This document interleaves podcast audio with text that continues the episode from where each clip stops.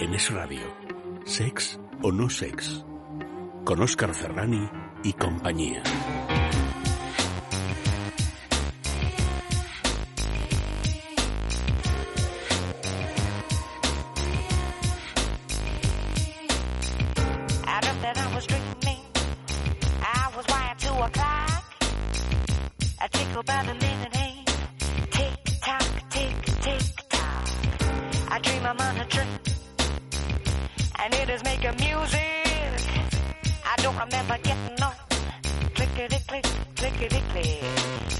¿Alguien sabe qué ocurre en nuestros cerebros psicológicamente hablando cuando estamos enamorados? Lo vamos a descubrir hoy en la Sexopedia Sonora.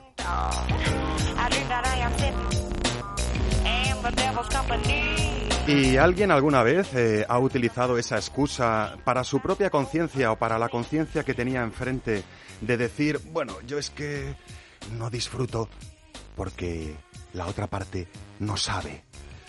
Bueno, pues intentaremos eh, señalar el bulo en cuestión y daros algunas argumentaciones para pensar de otra manera, no podía ser de otra manera, en los bulos carnales.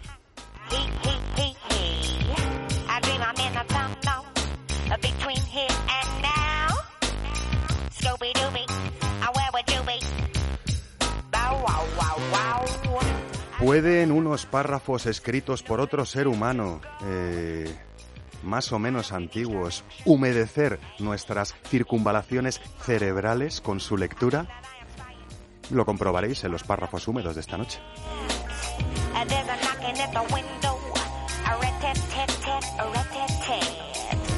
¿Y qué se nos ha perdido en nuestra agenda pícara, eh, buceando en la antigua Roma? ¿Hay algún plan que pueda estimular nuestros cerebros sexuales? Sí, probablemente sí lo hay. Y además también hay una recomendación, por si queréis dejar volar vuestro lado más artístico. ¿Dónde? En la agenda pícara de esta noche, por supuesto.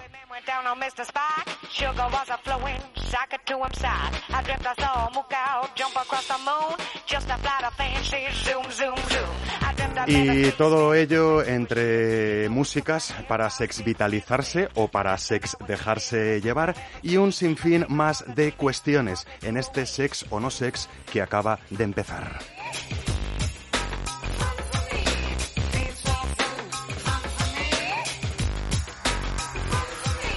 Así que muy buenas noches eh, si nos escucháis desde la señal directo de FM Es Radio eh, y buenos días, buenas tardes o buenos lo que sea si nos estáis escuchando vía streaming o vía podcast. Ya sabéis que nos podéis escuchar eh, como más os guste, con quien más os guste, pero siempre con las orejillas bien abiertas, dispuestas a dejaros informar, inspirar y entretener por sex o no sex, porque ya sabéis, y si no, os lo recordamos ahora, que sex o no sex no es la única cuestión. The monster out of me. I caught him in the corner. Ha, he, he, he, he. A menudo, la sensualidad apresura el crecimiento del amor, de modo que la raíz queda débil y es fácil de arrancar. Friedrich Nietzsche, filósofo, poeta y filólogo alemán.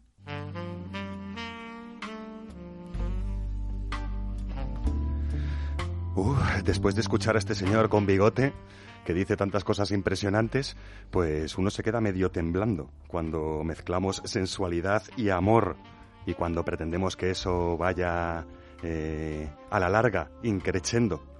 Eh, Nietzsche opinaba que, que si nos pasamos de sensuales antes de profundizar en amoríos o en amores hacia esa persona, pues probablemente la raíz de esa relación quedaría débil y sería fácil de arrancar.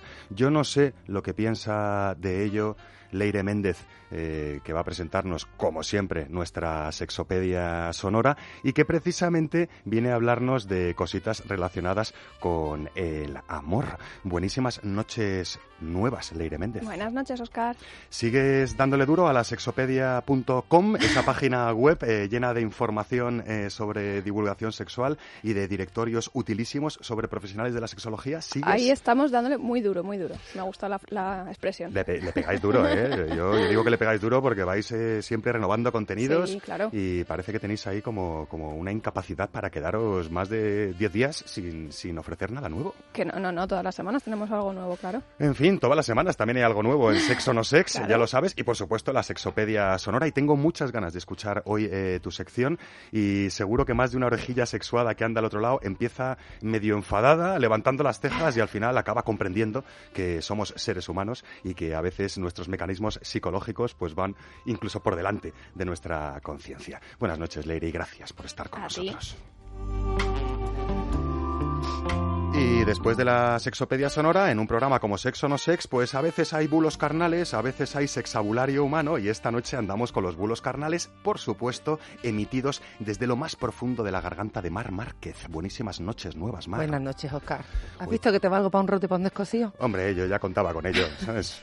Eh, me interesa también bastante el bulo que traes hoy, porque es un bulo que a lo mejor oficialmente no está establecido como tal, pero que incluso charlando un poquito antes eh, con el resto de gargantas en el programa, muchos se daban por aludidos. Eh, y digo muchos, porque en este caso han sido muchos los que se han dado por aludidos. Muy interesante deshacer eh, la excusa que a veces nos ponemos en la cabeza para, para justificar que no disfrutamos con nuestro encuentro sexual. Muero de ganas de escuchar tus bulos carnales de hoy. Es tan cotidiano que no se entiende como bulo.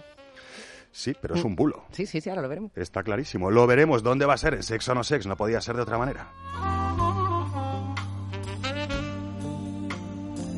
Chema Rodríguez Calderón, estás escribiendo, no estarás escribiendo poesía en Sexo no Sex, ¿verdad? Sí, sí, sí. Buenas noches, Oscar. Es que hoy traigo cositas interesantes. Oye, hoy quieres que nos vayamos eh, de viaje espaciotemporal a la antigua Roma y encima quieres proponernos eh, un, un- una propuesta, valga la redundancia, iba a decir un plan, pero es más una propuesta que tiene bastante que ver con nuestro sentido creativo para sorprender a nuestra pareja sexual. Vamos a empezar en el siglo First, ¿vale? Después de Cristo, after Jesus Christ, y nos vamos a venir hasta la actuality. O sea que vas a hacernos un viaje espaciotemporal Pues y sí, pues encima sí. nos vas a pedir que demos rienda suelta a nuestra narrativa más carnal. A la imaginación viene siendo, sí. Lo tuyo es de juzgado de guardia. Eh, en fin, haz el favor de no moverte de la silla hoy. No te toques durante el programa, Chema. No me, no me toques el cómplice de juego hasta que no lo saquemos encima de la mesa, ¿vale? Lo voy a intentar, Oscar. Gracias, Chema Rodríguez Calderón.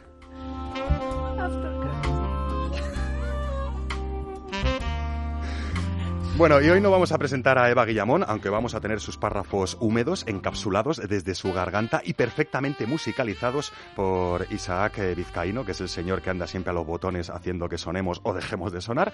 Eh, pero sí que está aquí Gerard Magri. Y no voy a decir Gerard Madrid otra vez como la semana pasada, así ya lo digo antes y no vuelvo a meter la pata, porque es Magri, es nuestro especialista en nuevas tecnologías y hoy nos trae una sección de En Cuerpo y Enter muy sugerente y bastante relacionada con eh, lo que el viento se llevó de hoy. ¿Hasta aquí puedo leer o quieres que leamos un poquito más? Eh, no, eh, me parece una buena introducción. Hoy hemos visitado el, el departamento de I +D. En vez de nuevas tecnologías, nos hemos ido a otra parte que también habla del futuro, pero que es un futuro inmediato, o sea que no es tan futuro. Es un futuro inmediato y que puede cambiar bastante nuestra concepción de los maravillosos preservativos masculinos, esos complementos que nos salvan de la transmisión de infecciones sexuales, incluso que pueden alterar nuestro rango de sentimiento y sobre o de sensibilidad, perdón, y sobre los que siempre recaen muchos bulos y, muchas ideas preconcebidas y muchos prejuicios, ¿no? Que vamos a intentar ir desgranando también en el sexo no sex de hoy, eh, celebrando que científicos e investigadores pues están a punto de proponernos aún innovaciones eh, más cómodas y más eficaces para jugar sin jugárnosla.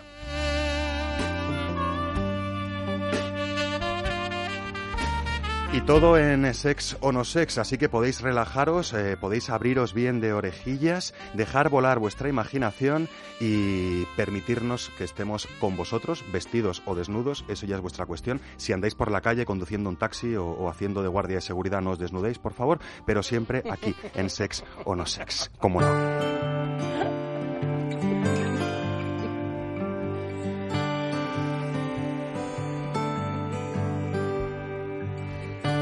Uf, eh, Leire Méndez, qué rabia da eso de intentar desgranar psicológicamente algo tan maravilloso, ¿no? Y que, y que tantos ojos ha hecho brillar y tantas alegrías eh, ha hecho desbordar de tantos corazones como es el enamoramiento, que no el amor que vamos a, a intentar pues eh, compartir con todas las orejillas sexuales que estáis al otro lado y con parte de nuestras gargantas colaboradoras que a lo mejor alguna de las características psicológicas del enamoramiento también les inspiran y les llaman la atención, pero vamos a intentar un poco hacer una radiografía psicológica del enamoramiento que creo que puede ser muy útil y muy estimulante a la hora de saber dónde está nuestro querido cerebrito, sin perdón del diminutivo, eh, cuando andamos enamorados o cuando andamos enamorados eh, para empezar, mm, ¿podrías hacernos un, un, una pequeña introducción eh, psicológica, podríamos decir, de cómo entendéis eh, los psicólogos, los sexólogos, este proceso tan complejo, tan lleno de luces y sombras, llamado enamoramiento? Sí, mira, nosotros, a ver, es verdad que es un sentimiento que es muy bonito de experimentar, ¿no? Que parece incluso mágico, pero yo creo que es bueno analizarlo, entenderlo, para que después no nos confundamos, ¿vale? Y luego ahora te explico eh, pues consultas que nos llegan eh, con confusiones entre amor y enamoramiento. Entonces... Ese es el quid de la cuestión, ¿no? Claro. Confusiones entre amor Entonces, y enamoramiento. Es bueno conocer qué es cada cosa para analizarte también a ti mismo y decir, bueno, tampoco a lo mejor tengo que tomar decisiones muy precipitadas en este momento, voy a esperarme un poquito, ¿no? Es, es- es aquello que me decía a mí siempre mi abuela, de cuando estés en caliente, piensa hasta 10 eh, antes de hablar, cuenta hasta 10 antes de hablar, y si estás muy caliente, cuenta hasta 100, ¿vale? Pues eh, desde luego el abuela. enamoramiento nos calienta y nos recalienta la conciencia, ¿no? Claro. Eh, creo que vamos a partir de, de un esquema propuesto por una colega tuya, que, Sí. que es eh, Isabel Larraburu, ¿no? Ella, ella misma, eh, bueno, eh, mirando por, por ahí eh, páginas de, de es- profesionales, sí que he encontrado estas características que, bueno, que al final el, el enamoramiento, más o menos, están todas es- estudiadas, más o menos es todo igual, pero el esquema que ha hecho Isabel me parece muy visual, ¿no? Para, para plasmar aquí en la mesa y que, bueno, que debatamos un poquito. Sobre todo muy, muy rotundo, ¿no? Si te parece bien, eh, Leire, me gustaría que nos fueras contando esas características psicológicas del enamoramiento que describe la Raburu en su, en su página web, www.isabel-larraburu.com, y eh, en la medida de lo posible eh, que nos las explicaras nos las enumeraras de dos en dos, porque creo, echando un vistacillo, eh, que están bastante relacionadas por pares y nos pueden facilitar que, que corra el tiempo más eh, inspiradoramente en nuestra mente. Pues mira, te cuento. Bueno, eh, lo primero, nuestra percepción de alguien al final eh, viene está influida por las expectativas que tenemos, las vivencias pasadas y, y nuestras carencias. A lo mejor algo que necesitamos eh, suplir, ¿vale? Entonces, eh, Isabel primero dice que eh, lo, lo primero es que tenemos que tener un estado personal de carencia o necesidad. Que A esto- ver, repítenos eso. esto no hay que confundirlo, ¿vale? Un estado personal de carencia o necesidad. Esto no hay que confundirlo con el mito de la media naranja, ¿vale? No es que la pareja o otra persona nos complete, ¿vale? Eh, luego también tenemos, cuando, cuando conocemos a alguien y nos enamoramos de él, al final tenemos un conocimiento que es incompleto, ¿no? De, de la persona amada. O sea, que podríamos decir que las dos primeras características psicológicas del enamoramiento es que, por un lado, eh, surge de un estado de carencia o necesidad, no necesariamente que, que a mí me falta de todo y necesito la otra mitad para No. completarme, es que un estado de carencia o necesidad es que necesito nuevas emociones, es que necesito un vínculo más íntimo con alguien, es que necesito que alguien me recuerde lo que no muestro al resto de humanos, por ejemplo, eso podría ser un sentimiento de carencia. ¿no? También, también que nos han educado eh, en emparejarnos, en formar familia, ¿no? Eh, esto no, no siempre eh, es una necesidad de las personas, pero bueno, cuando te han educado así, que la sociedad eh, es así, está compuesta así, pues al final eh, tienes esa carencia. Y una característica que tal vez podría ser más, más discutible, ¿no? Eh, pero que cuando pensamos de verdad, honestamente, en, en nuestra cabeza, puede ser muy verdadera, ¿no? Que conocemos de forma parcial e incompleta al objeto de nuestro enamoramiento, no de nuestro amor, ¿no?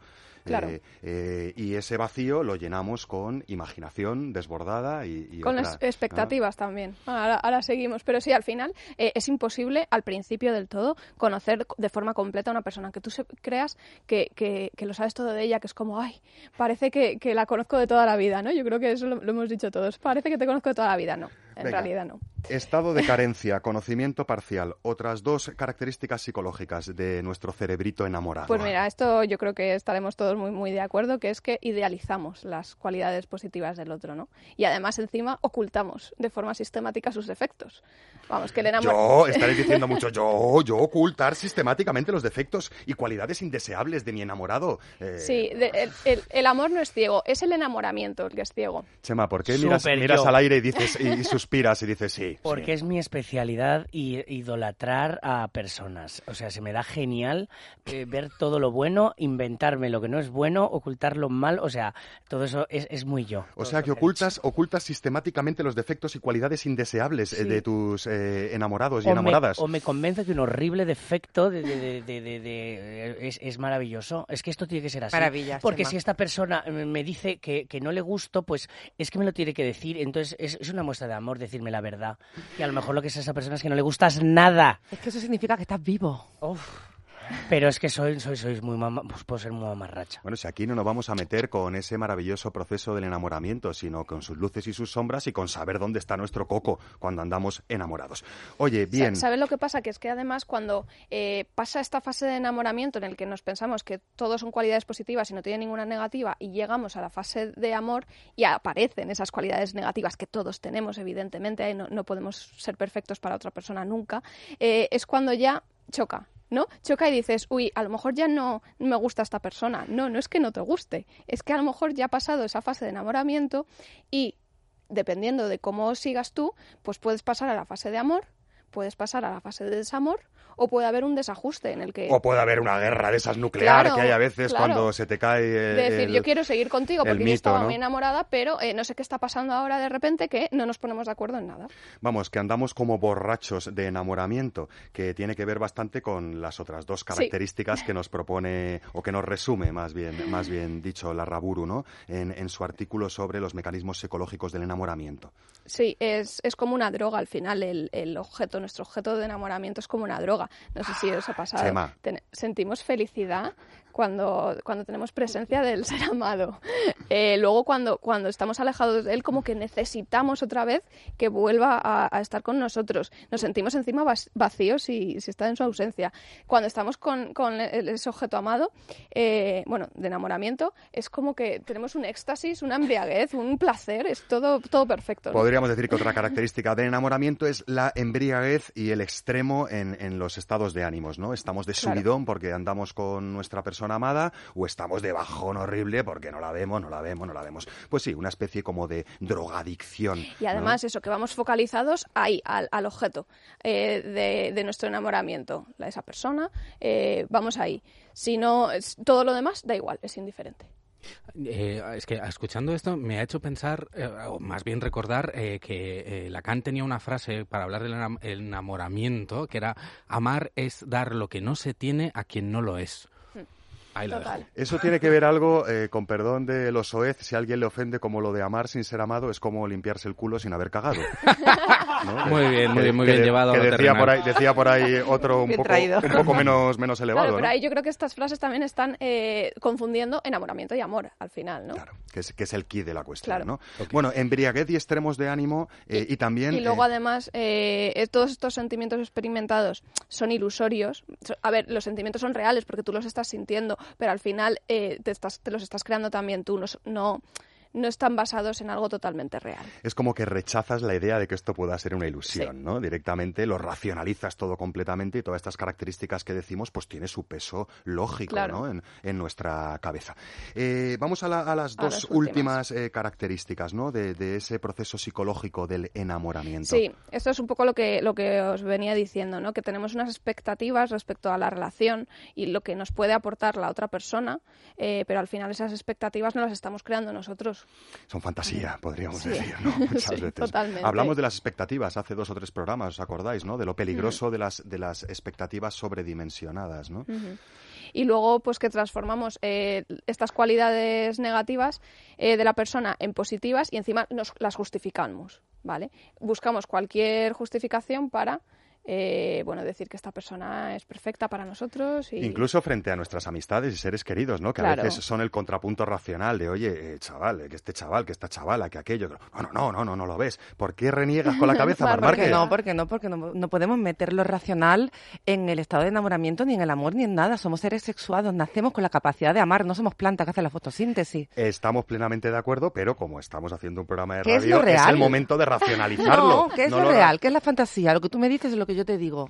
No, a ver, vamos a ver. Es eso. Los sentimientos son reales, pero es verdad que, mm, bueno, pues a lo- es, es como cuando te dice un amigo, pero que no es para tanto, ¿no? Eh, que ese chico que está ahí contigo, que no es para Y tanto. yo le digo a mi amigo, ¿tú qué sabes lo que yo siento y lo que yo Claro, tú lo sientes y eso es real.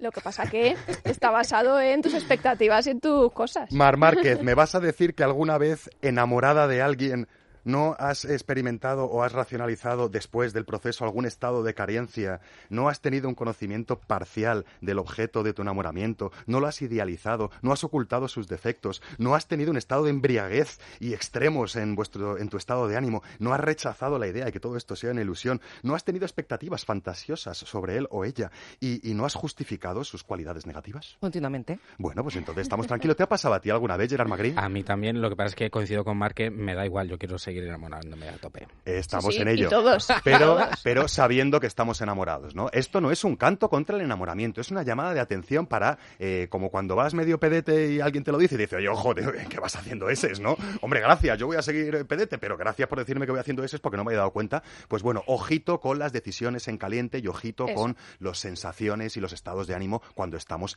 deliciosa y mágicamente enamorados. Y, y sobre todo el- a la hora de, de que ya pasa esa fase de enamoramiento, eh, el, el confundirte, ¿no? El decir, yo creo que ya esta persona no es la persona con la que tengo que estar porque eh, ya no siento lo mismo. Es que es normal que no sientas lo mismo. El cuerpo no puede aguantar todo, todo esto, esta Oye, borrachera. es mágico, esta borrachera del amor es mágica, pero a veces es incluso más mágico, podría ser el, el propio hecho del amor, ¿no? Que es extensible, mucho más extensible a lo que sería eh, el proceso y la fase o las características psicológicas del enamoramiento. Nosotros estamos enamorados eh, de, de nuestra audiencia, podríamos decir, porque sin ellos no seríamos nada. Y sobre todo amamos eh, hacer sex o no sex, tanto por lo que nos enseña la sexopedia sonora con Leire Méndez, como por lo que nos enseñan los bulos carnales de Mar Márquez.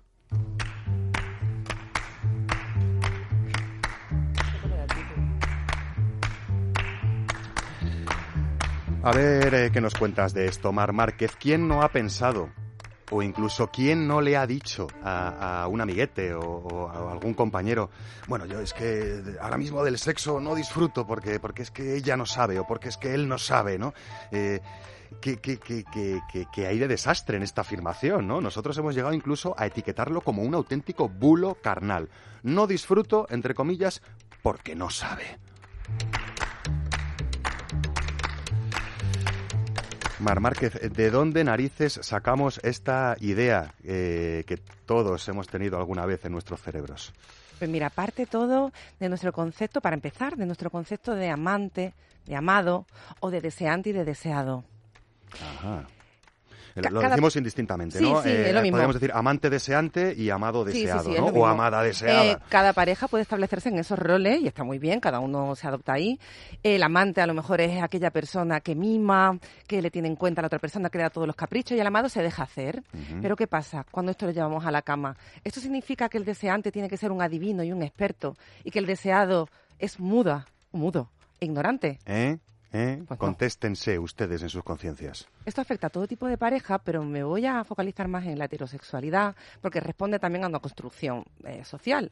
Nos hacen, las mujeres somos ese ideal de pureza y de inocencia y el hombre tiene esa experiencia y ese conocimiento y parece que cuando vamos a la cama seguimos cumpliendo esos roles y esos papeles y nos afecta en este tema. Y encima, mm, lo que sí que es verdad es que no disfrutamos.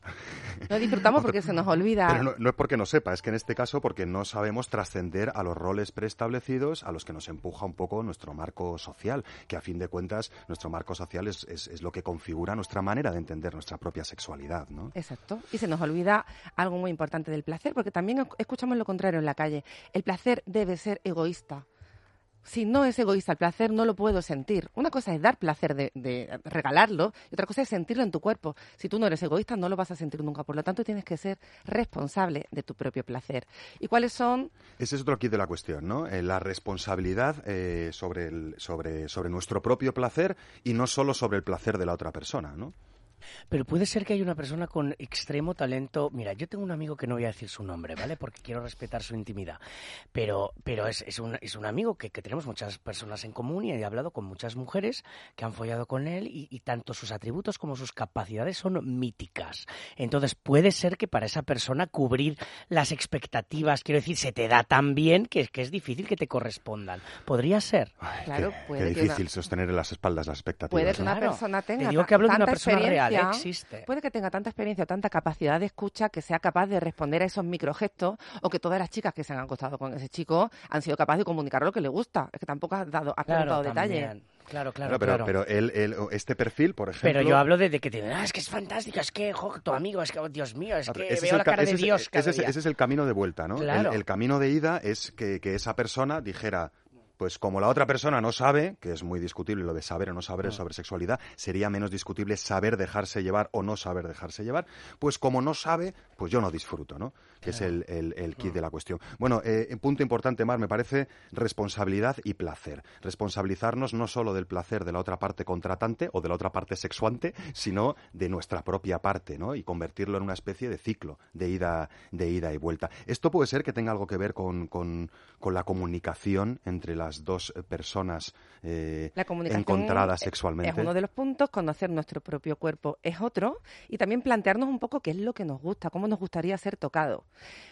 Pero por encima de todo, el conocer nuestro cuerpo y la comunicación, esas dos partes.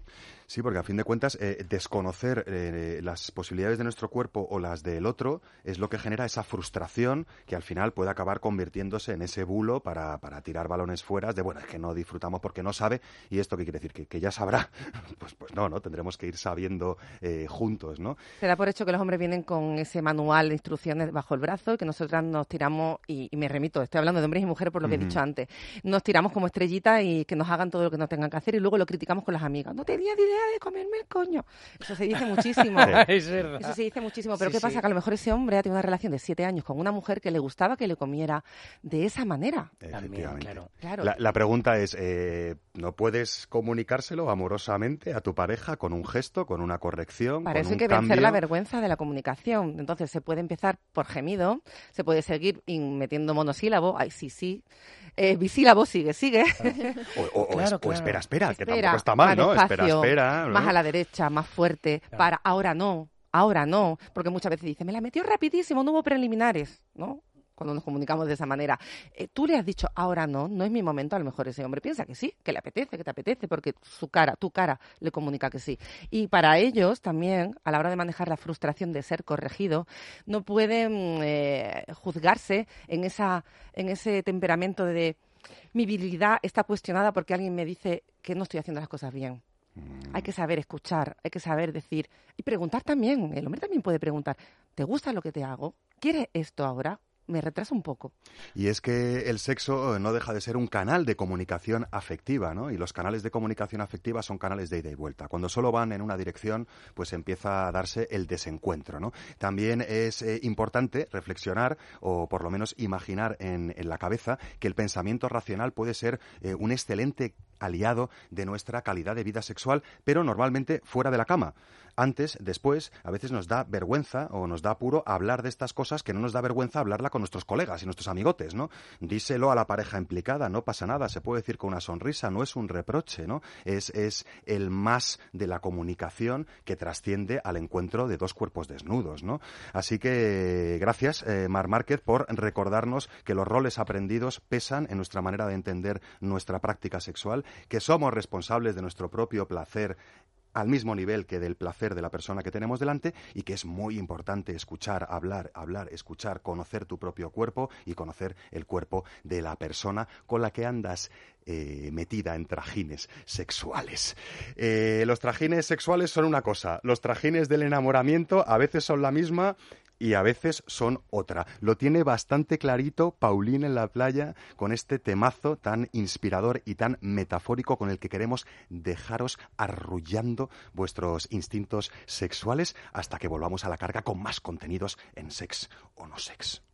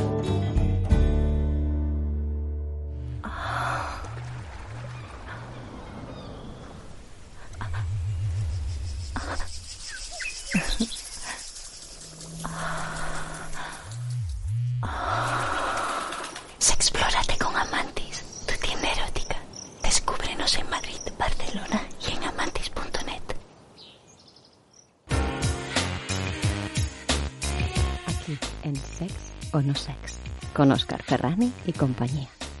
Y si quieres más, te esperamos en nuestro podcast o vía streaming cuando te apetezca.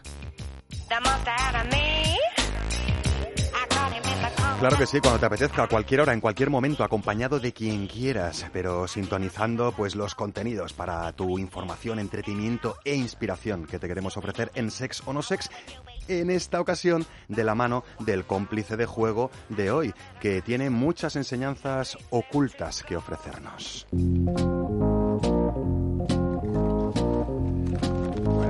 Estos ruiditos soy yo sacando el cómplice de juego de su caja, que tiene un nombre bastante sugerente, porque se llama Átame Fácil. Átame, coma fácil. No, no, Átame Fácil. Ah, vale. Podría ser Átame Fácilmente, pero se ha quedado en Átame Fácil. No es por si se refería a la persona a la que atas, que es fácil. Bueno, eh, lo que va a ser es fácil de atar esta persona, eso sí, te lo puedo decir. En fin, para las personas que no nos vean, ¿cómo podemos describir este cómplice de juego tan sugerente y tan práctico, también podríamos decir? Pues como un sistema de cintas eh, y de velcros diseñado para poder atar a tu pareja sexual de mm, muñecas y de tobillos al colchón. Como cuando te quedas pegadito o pegadita al colchón con las manos eh, y las piernas abiertas en aspa, esto a veces puede suponer mucha dificultad si lo quieres realizar con cuerdas, pero si lo realizas con este cómplice de juego resulta que es sencillísimo y rapidísimo.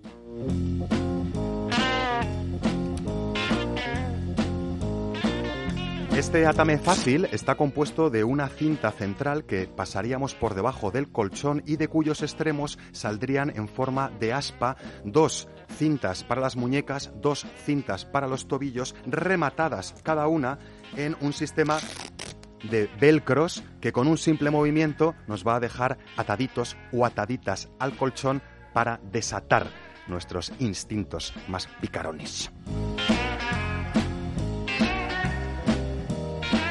Eh, el interior de, de estas agarraderas para los tobillos y para las muñecas eh, está realizado en ese material que utilizan los submarinistas y que ahora no me sale. Neopreno. Gracias, en neopreno, fácilmente lavable y además eh, podemos dejarlo escondidito debajo del colchón. Dejamos todo el sistema, todas las tintas debajo del colchón y cuando llega el momento de la guerra sacamos las cuatro abrazaderas y dejamos que él, ella o, o ello se fije al colchón deliciosamente y eh, pueda disfrutar con esa paradoja que tiene el hecho de a veces estar atado o atada. eh, bajo los designios de la persona en la que confías, ¿no? Esa forma de desatarte estando atado, esa forma de experimentar unos eh, códigos de sensibilidad en nuestro sentido del tacto distinto, porque al estar fijados al colchón respiramos distinto, tensamos la parte del cuerpo de forma distinta, nos comunicamos con nuestra pareja sexual de forma distinta. Así que este átame fácil puede ser una excusa perfecta para introducirse en los maravillosos mundos del bondage, esa disciplina de las ataduras eróticas, sin necesidad de saber de nudos, de saber de cuerdas y sin necesidad de que se nos enfríe la historia, si no tenemos mucha experiencia, sacando las cuerdas, haciendo el nudo y liándonos. Eh, aquí no nos liamos porque es cuestión de cuatro velcros que además podemos liberar de sus cintas respectivas, quedarnos con tobilleras y con muñequeras mientras nos realizamos o nos dedicamos a otros menesteres hasta que vuelvan a fijarnos al colchón para desatarnos estando atados. thank you Es justo decir que este cómplice de juego lo vais a encontrar en cualquiera de las tres tiendas Amantis que están en Madrid. Hay una cuarta tienda Amantis que está entre Alcorcón y Leganés y hay una quinta tienda física Amantis que está en la ciudad condal, en Barcelona. En las cinco tiendas Amantis encontraréis esa deliciosa política de puertas abiertas con personal perfectamente preparado para guiaros en vuestros curioseos o en vuestras compras eh, de los mejores juguetes, complementos y accesorios sexuales. Si preferís realizar vuestros curioseos o vuestras compras Amantis vía online, también estáis de enhorabuena porque tecleando www.amantis.net podréis acceder a un completísimo catálogo repleto de fichas técnicas, vídeos explicativos, comentarios de usuarios y usuarias más o menos satisfechos y todo lo necesario para que vuestra elección Amantis sea lo más adecuada a vuestros gustos y sensibilidades.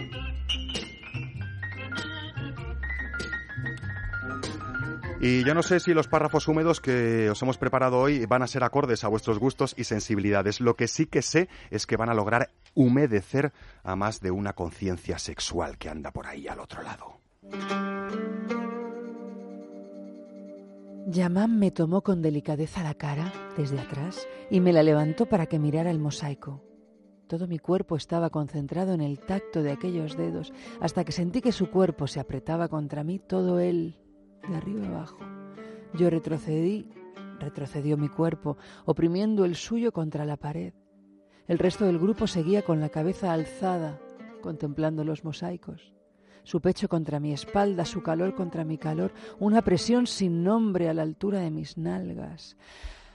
Me mordió la nuca y yo, obediente al silencioso mandato, deslicé mi mano hacia atrás y acaricié su miembro endurecido me sobrevino un gozoso desmayo que dejó en mis ingles una huella mojada. Vacilé. Estaba a punto de caer con los ojos cerrados. Su fuerza me sostuvo por la cintura mientras sus pulgares endurecían mis pechos. No dijimos ni una sola palabra.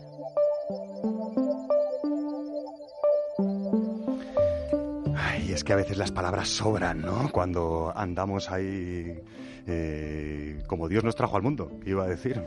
No sé si nos trajo Dios o quién nos trajo, pero vamos, sin ropita, en pelota picada, eh, con alguien y nos dejamos arrastrar por, eh, por nuestros instintos sexuales, ¿no? Más ocultos o no. En cualquier caso, lo que habéis escuchado pues es un extracto de La Pasión Turca de, Antonio Gala. Podríamos decir que es una novela erótica que eh, se editó en el 93 por Planeta, pero bueno, es fácil de encontrar. Y no deja de ser pues un ensayo amargo sobre el amor en el que el eje principal sobre el que gira la obra podría ser la atracción irresistible, fatal e irremediable del enamoramiento, precisamente, ¿no? Del erotismo. Eh, y, y bueno, y de la sexualidad eh, extrema frente a la apatía de una vida sexual demasiado convencional en una relación de pareja, ¿no? Los protagonistas se encuentran después de que ella, eh, pues, eh, se dé cuenta de que su matrimonio no funciona y a partir de ahí, pues, eh, dejándose llevar apasionadamente por la lujuria extrema, pues eh, él seduce a ella y los dos se convierten en amantes en una relación regida por la dominación de él sobre ella, en este caso. Párrafos húmedos muy interesantes y novela ensayo muy interesante de Antonio Gala, La pasión turca. Como interesante puede que sea también, yo creo que sí que lo va a ser, la agenda pícara que Chema Rodríguez Calderón nos ha preparado eh, esta noche. Cuidadito, si tenéis alguna toga romana cerca, es el momento de ponerosla.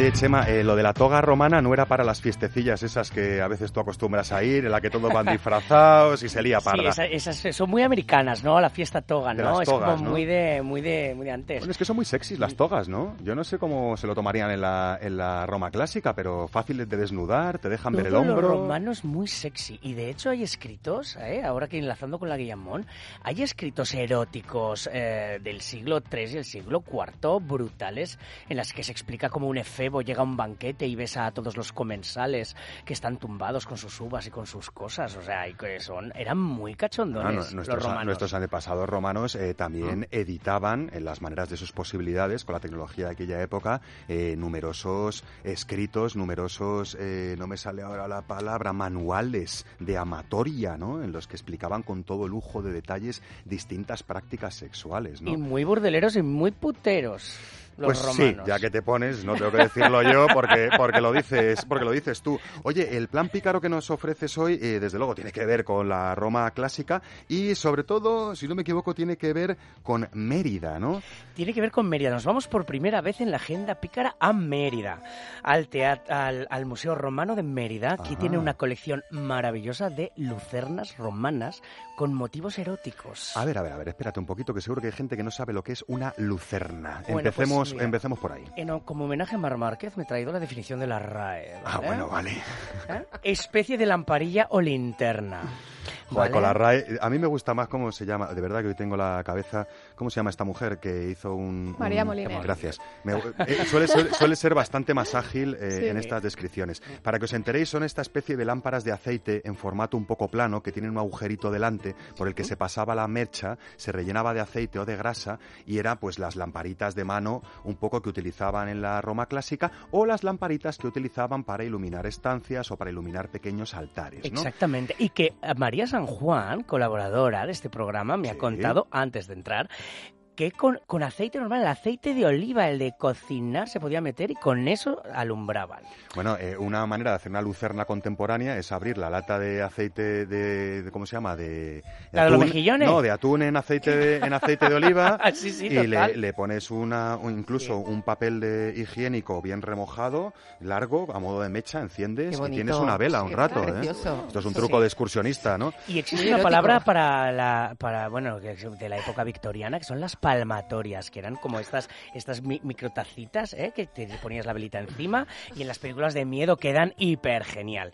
Pero Oye, nos bien, bien vamos a descritas Roma, las, las Roma, lucernas, Roma. ¿no? Es. Resulta que hay lucernas, como muchas otras cosas en la Roma clásica, cuyos motivos decorativos son de una sexualidad explícita, ¿no? Lo Sí, siguiente, ¿no? porque lo llaman lucernas eróticas, pero son lucernas pornográficas, o sea, de eróticas nada, o sea, está sexo explícito. Bueno, es que se supone que el buen porno debería ser erótico. Eh, Sí, No, bueno, es verdad. Se, supone, ¿no? Sí, sí. se no entremos en ese se jardín supone, que luego me entran collejas. Bueno, pues son de uso doméstico, ¿vale? Ajá. La colección que tienen eh, data del siglo I al siglo III.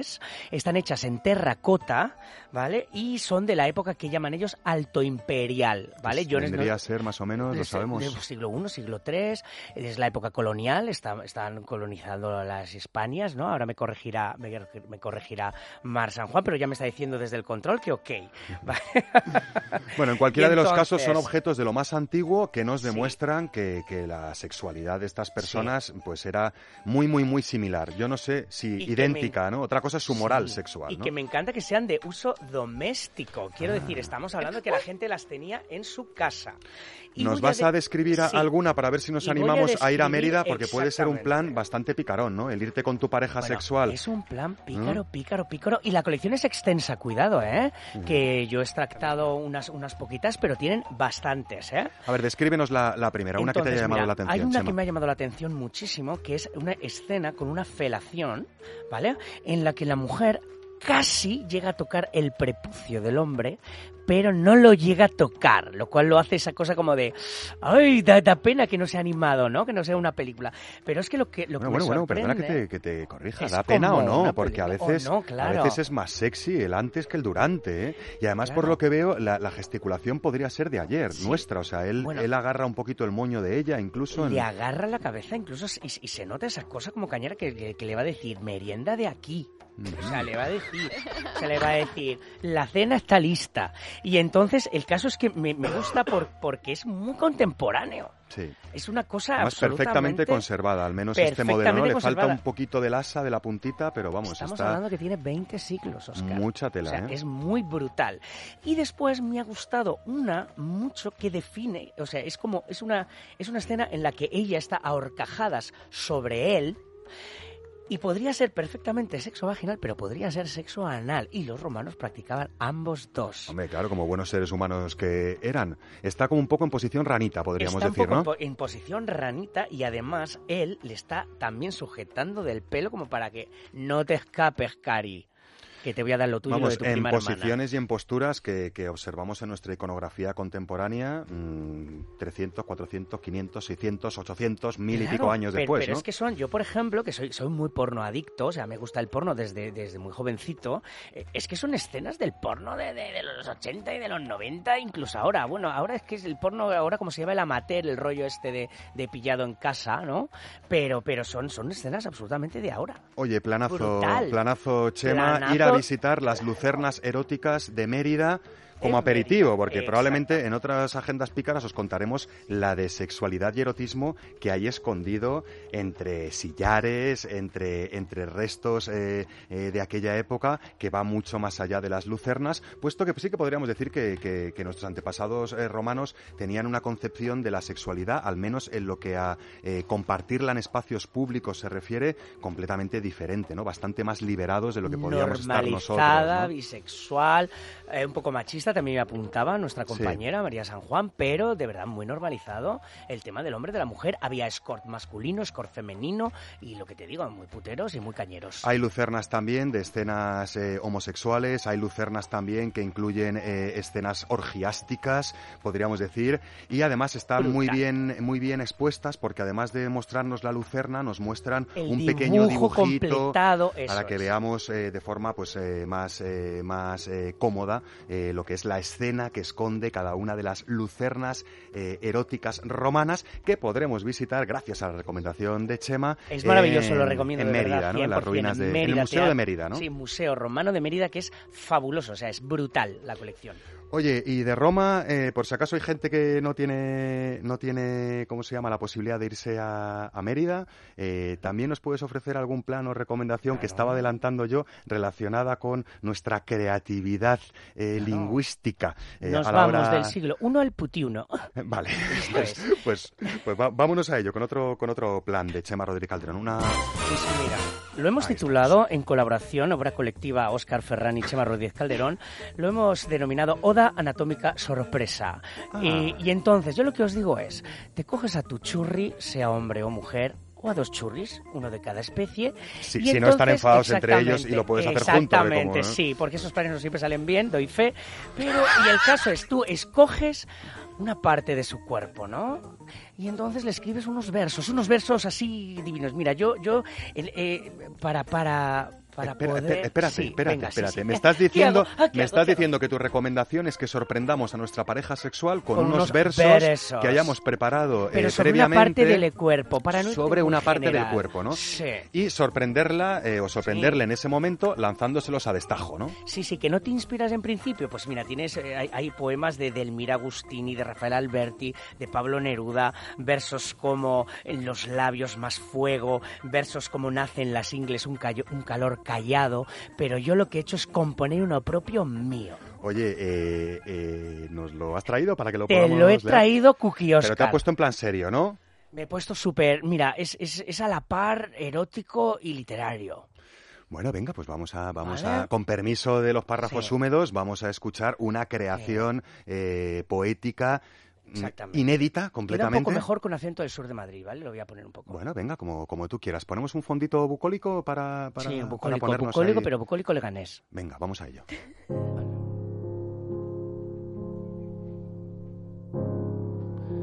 Acariciando tu rodilla yo me empalmo. Su piel, su tacto son un salmo. Te adoro y no me calmo. O de follo o la palmo. O sea, que era mentira, ¿no? No te habías No, puesto es en plan A ver, no es, no un ¿no? Neruda, no es un Neruda fiel, ¿sabes? Es como inspirado en. ¿Sabes? No es un Eh, Neruda Neruda, ¿sabes? Es un Neruda tetuda. Me estás, me estás diciendo, acariciando tu rodilla, yo me empalmo, su piel, su tacto son un salmo, te adoro y no me calmo, o te follo o la palmo. Esto es, es un Por poco- Chema Rodríguez Calderón, ¿no? Exactamente, por Chema Rodríguez Calderón, basado en la literatura lit- latinoamericana del siglo XX. Oye, dos planes muy interesantes. Que sí, que eh, sí. Coñas aparte, eh, Claro. muy interesante irnos a conocer las lucernas romanas y todo el erotismo y la sensualidad que desprende esta deliciosa ciudad que ha aguantado el paso de los siglos hasta tope. lo indecible. Y también muy interesante la recomendación, coñas aparte, de, eh, ¿cómo se llama?, de preparar unos versos anatómicos. Oda anatómica sorpresa. Oye, también te iba a decir que si Sorpresa. salimos, si salimos con unos versos así de cachondeo como los tuyos, puede ser muy interesante también recordar que el sentido del humor y la carcajada también pueden tener un valor erotizante, muy interesante, ¿no? No Mi sé si es mujer el cada caso. vez que ¿no? me desnudo se descojona. Yo no sé por qué. A veces la tengo que- Pero te juro que se ríe mucho. O sea, que yo me río mucho con mi mujer en la cama. que sí. Ay, no debería co- decir esto, lo siento, Rosa, cariño. Eh, Rosa, te le cuidamos bien aquí en casa y a nosotros también nos hace reír. Mm, yo no sé si os va a hacer reír os va a hacer pensar os va a inspirar sobre lo largo que es esto de la historia de la humanidad realizando ingenios que puedan acomodar nuestra, nuestra vida y sobre todo nuestra vida sexual. Me estoy refiriendo a la persona que un día decidió que, oye, que, que- que había que hacer más cómodo ese concepto incipiente del preservativo masculino. Resulta que se puso manos a la obra y que nos dejó lo que hoy conocemos como preservativo masculino, aunque todavía tiene mucho que evolucionar. Si prestáis atención, sabréis bien de qué os hablo escuchando lo que el viento no se llevó de hoy. Preservativo, ideado en el pasado para protegernos en el futuro. Según algunas pinturas rupestres en las que aparecen figuras con el falo erecto y recubierto por un objeto, el preservativo tendría origen en el Paleolítico Superior, hace al menos 11.000 años. No es más que el comienzo de este artilugio, que fue creado para poder detener el contagio de enfermedades de transmisión sexual, o ETS, como la sífilis. Durante la época del Antiguo Egipto se utilizaban preservativos hechos de papiro, en el Imperio Romano y la Edad Media de tripas de cordero o de cerdo, y en China fueron confeccionados con suave y fina piel de animal. El nombre de condón le vendría por una leyenda que cuenta que el preservativo fue creado por Lord Condon, supuesto médico de Carlos II de Inglaterra, que reinó a mitad del siglo XVII y tenía la costumbre de frecuentar las camas de un gran número de damas de la corte, dejándolas embarazadas como consecuencia. Para evitar que siguieran naciendo bastardos de las prácticas extraconyugales del monarca, este supuesto personaje, Lord Condon, crearía el preservativo. El preservativo moderno nació en el siglo XIX de la mano de Charles Goodyear, que en 1839 mezcló accidentalmente caucho con azufre, intentando crear un método para proteger las ruedas de los vehículos, inventando así el proceso de vulcanización. Un buen año sin duda, porque gracias a este fortuito acontecimiento el caucho dejó de deshacerse con el frío y de ablandarse con el calor, y empezó a ser mucho más resistente, naciendo de esta manera el látex. Con este descubrimiento tan afortunado, también se creó la base del chubasquero y de los neumáticos, idea de la que partió Goodyear cuando dio con la fórmula mágica.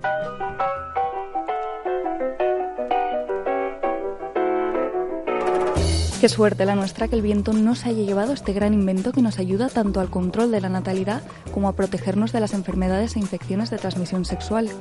Hoy en día podemos encontrarlos con distintas formas, tamaños, colores, grosores y materiales, como el poliuretano, para que el preservativo se amolde a la perfección a cada momento, persona y genitales. Al condón le han salido competidores cuando hablamos de control de natalidad, pero en lo que se refiere a la protección durante las prácticas sexuales, no tiene rival. Tengas vulva o pene, no olvides cubrir tus genitales para disfrutar de relaciones sexuales plenamente satisfactorias. ¿Te lo pones o se lo pones?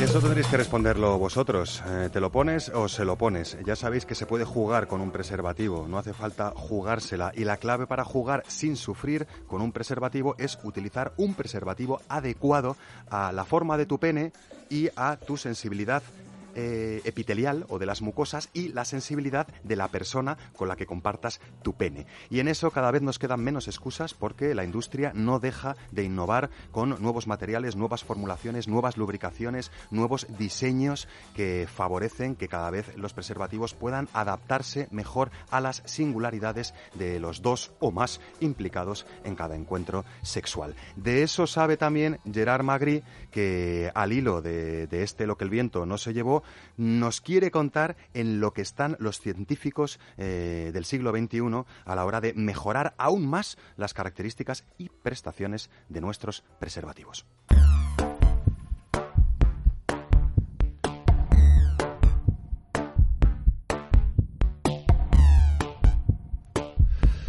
Así que es cierto, Gerard Magri, no están satisfechos los científicos e investigadores aún con las características de nuestros condones. Eh, no, aún se siguen investigando mm, materiales sobre todo para conseguir que sean más delgados, más flexibles, más resistentes y más, Más por cómodos, ¿no? En ejemplo, definitiva, ¿no? Más, cómodos, cómodos, ¿no? más fáciles de poner, más ecológicos.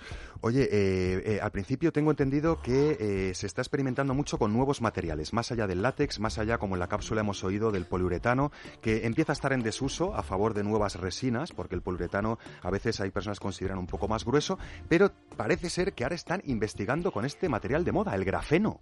Sí, el grafeno también ha entrado en juego porque el grafeno tiene la particularidad de que puede ser eh, delgadísimo. Estamos hablando ya de, medidas mm, at- atómicas casi. Y es 200 veces más fuerte que el acero. Toma ya. Toma ya. O sea que va a ser todavía mucho más fácil de romper, incluso que el poliuretano, que mira que era difícil de romper, o incluso que las nuevas resinas, ¿no? Sí, sí, va a ser muy difícil de romper y es enormemente flexible y elástico. Eh, Además de termoconductor. Que Eh, esto bien. no lo teníamos en cuenta en el anterior, pero el- hecho de que sea termoconductor también favorece que las, las sensaciones... Sí, las temperaturas se, eh, adecu- o sea, se, se unifiquen un poco, ¿no? Exacto, Entre la temperatura del pene y de dónde va el pene, ¿no? de la otra persona. Interesante grafeno, pero creo que todavía más interesante y más desconocido las investigaciones que se están haciendo para mejorar nuestros preservativos masculinos a través de la nanocelulosa. Sí, la nanocelulosa ya entra en este tipo de nanomateriales, que son cosas que están todavía muy en desarrollo, pero que en este caso, por ejemplo, hace que se pueda mejorar el látex, haciéndolo más resistente, más flexible y reduciendo considerablemente su grosor. Ajá, o sea que, que realmente esto tiene que ver algo con el, con el material este que están llamando Spinifex, un poco Sí, puede ser, El ¿no? Spinifex en realidad es la planta, es una planta eh, gramínea originaria de Asia y Oceanía. O sea que en vez de, en vez de venir del, del caucho, pues eh, ya venimos de, de otra planta. Y ¿no? que además lleva usándose por la humanidad desde hace eh, muchísimo tiempo como adhesivo. Lo que pasa es que se han dado cuenta que mezclándolo consiguen. Oye, y nos, quedamos sin tiempo, eh, pero sí que, que se está también avanzando mucho en con diferentes polímeros, ¿no? Ta- sí, Te lo resumo a- rápido. Apachas los Eh, dos, que es interesante también. y- Hay los polímeros bioinspirados que simplemente se, se formulan para que respeten al máximo floras y mucosas naturales del cuerpo humano y polímeros hidrófilos que son eh, los materiales eh, llamados autolubricados que en contacto con cualquier mucosa o cualquier cosa que contenga agua como- se vuelven como mm, Húmedos. mm, sí sí, un poco como mucosa. se- tiene una cosa de, de convertirse en algo más resbaladizo. O sea que si a alguno o alguna todavía le quedaban excusas para decir que los preservativos eh, no son cómodos, eh, podemos decir que los próximos 20 años esta excusa ya va a ser eh, absurda del todo, ¿no? No, Incluso claro. se está investigando con distintos sprites, ¿no? Sí, que, eh, que puedan... que en eh, vez de ponerlo sea un spray, lo- de momento hay un, hay un gran contratiempo, es el tiempo en que tarda en secarse pa- para, poder ser útil, pero que lo están investigando también. O sea, serán fáciles de poner, serán hiperdelgados, serán termoconductores y no habrá ya excusa para no usar un Eh, preservativo. hablaremos otro día de los preservativos electrónicos, que es algo muy interesante Me que, te pido, te pido para otro en cuerpo y enter. Eh, y también os recordamos que los preservativos, por favor, no se tiran a la bolsa amarilla, se tiran a la bolsa de residuos normales. Lo que se tira a la bolsa amarilla es la funda eh, metálica del preservativo. Dicho esto, nosotros mm, nos vamos a tirar a la vida loca después de acabar este programa porque nos hemos quedado bastante a gustito. Muchísimas gracias, eh, Mar Márquez, Gerard Magri, Leire Méndez y Chema Rodríguez Calderón por vuestras aportaciones gargantiles sin las cuales este programa no tendría ningún sentido. Buenas noches, Oscar. Buenas noches, Oscar. Y muchísimas gracias a Isaac Vizcaíno, los mandos técnicos, a nuestra jefa de producción y productora y locutora eh, polivalente Laura Jack y a Mary San Juan también en redacción y en locución. Todos estos seres humanos se dedican cada día a ofreceros eh, distintos sex o no sex semanales que preparamos no con enamoramiento, enamoramiento, pero sí con mucho amor. Hasta entonces, hasta el próximo Sexo No Sex, no dejen de jugar, que jugando se aprende una barbaridad. Buenas noches y buen sexo.